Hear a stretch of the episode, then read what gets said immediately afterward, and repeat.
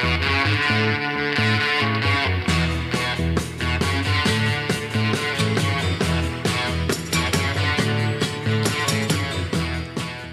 Bem-vindos amigos do Whisky Justificado, eu sou o Guga Mark. Hoje vamos falar do Chivas Regal 12 anos, um rótulo muito importante, muito reconhecido por várias gerações de amantes de whisky e uma campanha enorme de valorização que vem ocorrendo desde 2018 transformou Chivas como um dos blended Scotch whiskies mais vendidos no mundo. A marca perde para o terceiro colocado Grants, que pertence a William Grant Sons, que são também donos da Glenfiddich, e em segundo lugar vem a Ballantines, da própria Pernod Ricard, e em primeiro lugar a Johnny Walker, que vinha brigando bastante com o grupo indiano Bagpiper, mas passou à frente principalmente lançando a marca dos rótulos brancos do Game of Thrones, essa série que movimentou o mundo, e o público americano consumiu absurdamente os Johnny Walker, fazendo com que ele mantivesse no topo das vendas dos blends mundiais. A espinha dorsal do brand Chivas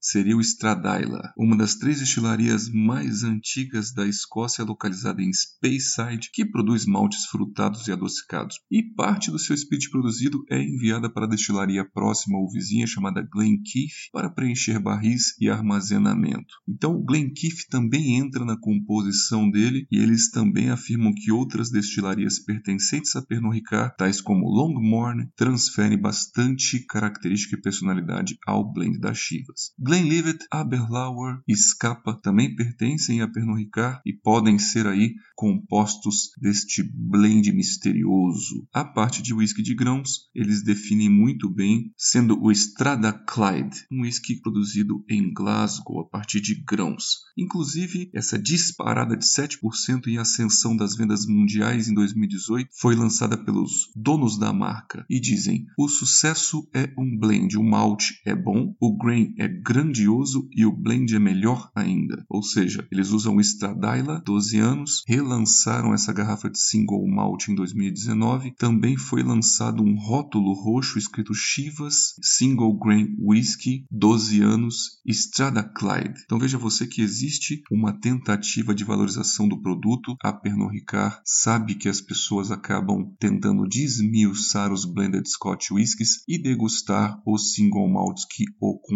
Inclusive, no caso, não sabemos se Jim Murray fez parte dessa campanha de valorização, mas ele modificou a nota que ele deu para o Chivas 12 anos na Whiskey Bible 2020, com uma nota antiga, 83 pontos, e ele de repente passou para 93, subindo 10 pontos. Ele conta uma história que provou um Chivas em determinado lugar do mundo em uma situação adversa e ele percebeu uma garrafa diferente, mudando principalmente na fase fase nasal, no overall balance e na finalização. De qualquer maneira, a conclusão que fica, sendo uma mudança comprada ou não, é que um blended Scotch Whisky realmente é uma coisa muito complexa e que às vezes você pode perceber nuances que nunca teria percebido no passado. A gente evolui, o whisky pode evoluir também e a gente tem que respeitar os blended Scotches, pois situações podem trazer novas percepções, novas notas. Nós atribuímos uma nota geral para o Chivas 12 12 anos de 4 estrelas de um total de 5. Um whisky muito bem pontuado e nos surpreendeu. Realmente um review muito prazeroso. Fazia muitos anos que a gente não degustava concentradamente um Chivas 12 anos puro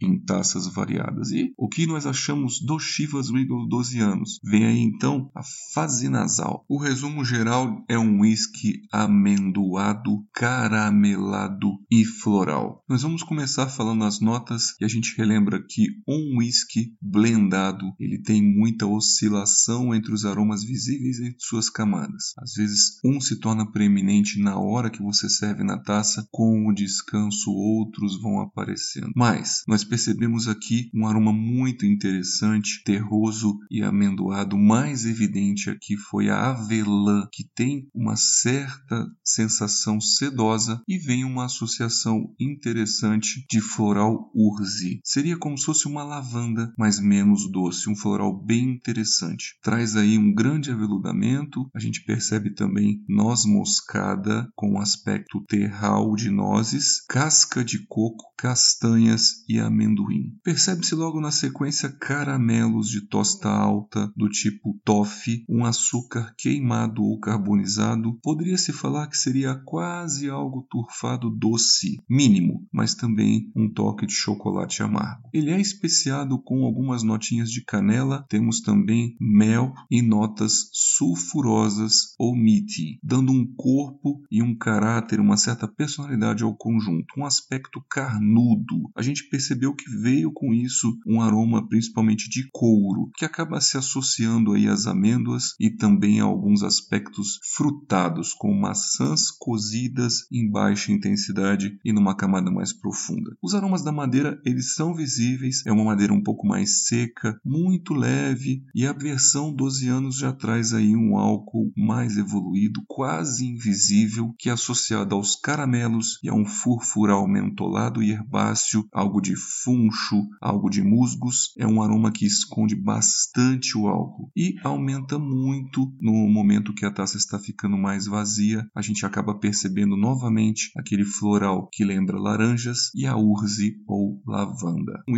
whisky mais marrom, com aromas da madeira, pouco frutado ou aromas brancos e amarelos de frutas e de florais, sendo bastante amendoado e caramelado. E é por isso que você vai perceber que tem muitas finalizações do Chivas em madeiras diferentes, como por exemplo o Chivas Mizunara e o Chivas Extra em barris oloroso sherry. A fase bucal, a presença do uísque de grãos aqui é importante para trazer leveza. A oleosidade é média a baixa. Os sabores amendoados torrados acabam predominando com algumas tostas amargas. Temos aqui a presença do coco, café bem torrado e um açúcar queimado, mantendo aquele aspecto leve. A persistência gustativa ela é média, o residual de boca é levemente picante e mínimo oleoso. Quando você passa a língua no céu da boca, sente uma certa oleosidade. Como a madeira é um pouco mais leve, você não sente aquele enceirado ou resinado untuoso da madeira. É uma sensaçãozinha oleosa. O retrogosto traz pra gente tostas doces de caramelo toffee e também tostas amargas com carvalho e avelãs. Então, meus amigos, esse foi o review e lembro-vos que vou degustar aqui também outras versões do Chivas, desde o Extra ao 15 ao Brothers Blend e também o Mizunara. E vale a pena a gente fazer breve aí um bate-pronto entre todos eles para ficar mais fácil e armazenarmos as diferenças, as nuances mínimas entre eles. Foi um prazer estar aqui com vocês. Acompanhe-nos no Instagram, Whisky Justificado, e até o próximo podcast.